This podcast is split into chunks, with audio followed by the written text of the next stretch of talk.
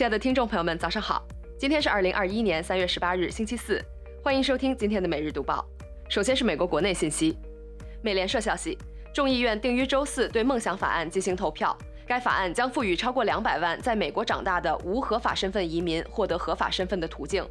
共和党的持续反对意味着该法案想要通过参议院成功推动立法仍然很困难。与此同时，试图非法越境的移民人数一直攀升，达到二零一九年三月以来最高水平。路透社消息，导致六名亚裔妇女被杀的枪击案被告原定于周四第一次出庭，目前出庭被推迟，有关当局并未对此进行说明。虽然枪手自行供述性瘾是其作案动机，但当局还无法确认，同时也没有排除有反移民、反亚洲情绪或其他不满引起作案的可能性。CNBC 消息，美国国税局宣布，由于总统新签署的1.9万亿疫情纾困案中有多项免税修改，为本来已经很复杂的税收申报增加了难度，当局酌情将报税截止日期推迟到5月17日。该法案将六岁以上未成年人税收抵免额扩大至每年三千美元，六岁以下每年三千六百美元。截至东部时间上午七点十分，十年期美国国债收益率跳升至百分之一点七三七，三十年期国债收益率上涨至百分之二点五零二，十年期国债创下去年一月以来最高水平。自二零一九年八月以来，三十年期国债收益率首次超过百分之二点五。谷歌公司计划在二零二一年在全美花费超过七十亿美元，用于扩展办公室和数据中心，并创造至少一万个全职工作机会，其中十亿美元将用于加州。谷歌将在其亚特兰大、华盛顿特区、芝加哥和纽约办事处增加数千个新职位。此外，谷歌计划今年秋天开始让员工返回办公室工作。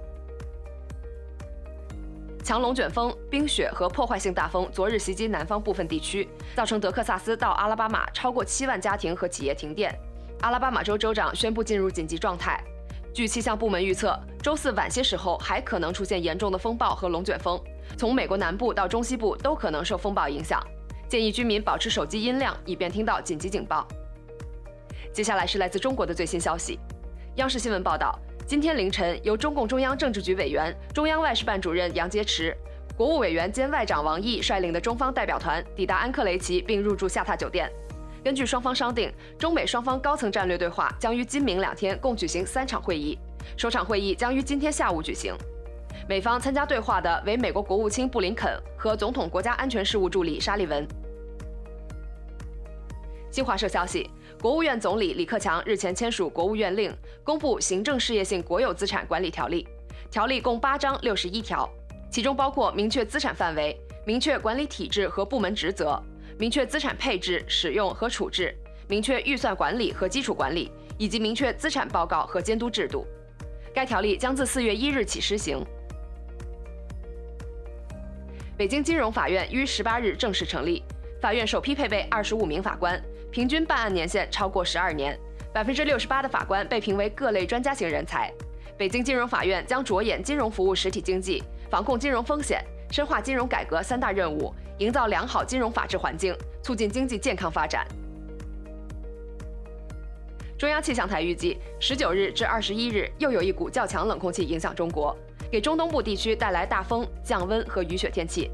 此次大风和降温范围更广，将影响中东部大部地区。内蒙古、黑龙江等地雨雪天气强度较强，西北地区有沙尘天气，局部地区将再遭沙尘暴。澎湃新闻报道，三月十八日，人民币对美元即期汇率走低，并跌破六点五零关口，收于六点五零一七。夜盘交易时间，人民币对美元汇率继续走低，一度跌至六点五零七一。离岸人民币对美元汇率最低跌至六点五零六六。A 股三大股指集体高开。上证综指涨百分之零点五一，收报三千四百六十三点零七点；深证成指涨百分之一点一二，收报一万三千九百六十三点九二点；创业板指涨百分之一点六五，收报两千七百四十八点七三点；科创五十指数涨百分之零点三九，收报一千二百四十一点三一点；沪深两市成交总额七千三百六十七亿元，白酒股强势反弹，化工板块也涨势喜人。最后，我们来看看国际方面，新华社消息。东京奥运会总导演佐佐木宏因为发表侮辱女性言论被媒体曝光后，迫于压力辞职。东京奥组委主席桥本圣子十八日召开紧急发布会，就此事发表声明，表示将尽快任命新的总导演。六十六岁的佐佐木宏是日本知名广告导演，曾指导二零一六年里约奥运会闭幕式上的东京八分钟以及东京奥运会倒计时一周年活动。路透社消息，德国大众汽车今日在德国证券交易所连续第四个交易日上涨，市值飙升至一千六百亿美元以上，超过 SAP 软件，成为德国 DAX 基准指数中最大的公司。近几周，由于放松限制措施，德国确诊新冠病例出现自一月二十二日以来最大增幅，目前累计二百六十一万两千二百六十八例确诊，预计未来几周病例将大幅增加。德国总理默克尔将于周五与十六个联邦州领导人就疫苗接种进行会谈。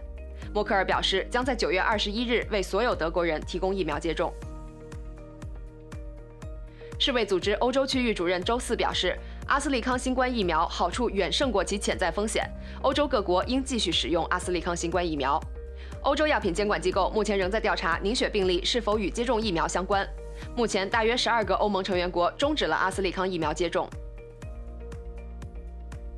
Moderna 公司发言人表示，Moderna 有望按季度履行合同承诺，希望在春季交货期内于四月开始向英国交付首批新冠疫苗。